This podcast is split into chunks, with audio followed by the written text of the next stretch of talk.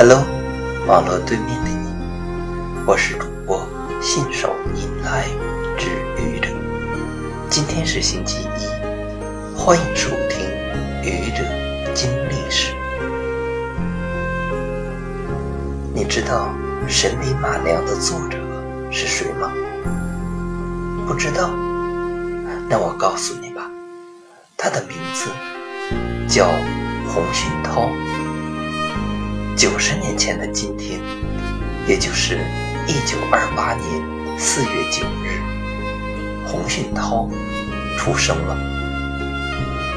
洪训涛被称为“神笔马良之父”，自然是因为他创作出了《神笔马良》这个影响了几代人的童话故事。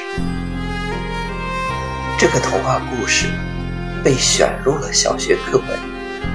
伴随着无数中国孩子度过了童年岁月，成为了千百万中国人的童年记忆，还被改编成了电影，成为了第一部在国际上获奖的中国美术片，而且是百年中国在国际上获奖最多的一部影片，获得了。威尼斯国际儿童电影节等多个国际电影节的电影奖项。洪信涛作为著名儿童文学作家、理论家，自然还有名，但和他的作品《神笔马良》比起来，名声要小得多了。如果你到大街上随机问一下，洪训涛是谁？估计大部分人答不出来。可如果你问他是不是知道神笔马良，恐怕接近百分之百的人都会回答是。这种现象和流行乐坛歌红人不红的现象，倒颇有几分相像之处。像传唱度很高的。你怎么舍得我难过？小薇与演唱者黄品源，童话与演唱者光良都是如此。说到了歌手，可能又要有人跳出来说：“这个世界真不公平，创作出了这样家喻户晓的作品，却不为人所知。